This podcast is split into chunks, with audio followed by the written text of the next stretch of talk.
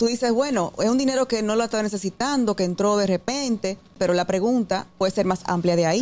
¿Por qué? Porque muchísimos clientes a mí me llegan que con dinero guardado y con deudas tóxicas, por ejemplo, sin tener eh, fondos de contingencia. Pagando Entonces, muchos intereses sin Pagando necesidad. muchos intereses sin necesidad, faltándole inclusive muchas veces para, para resolver el día a día. O sea, no es que no hay que tener deudas. Lo importante aquí es que no te quite la paz.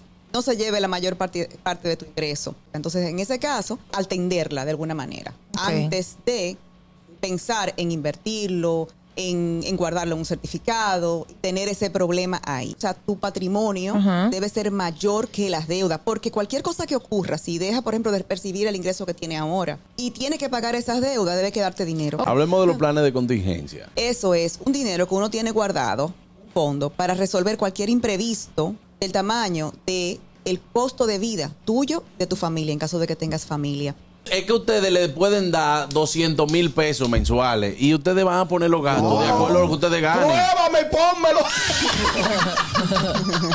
Lo primero que yo recomiendo es que vayamos haciendo, primero, observando qué es lo que yo estoy gastando hoy. Para a partir de ahí ir mejorando ese gasto, eficientizándolo, de modo tal que yo lo baje lo más posible por debajo de el ingreso. El gasto debe estar por debajo del ingreso siempre. El gusto, el gusto de las 12.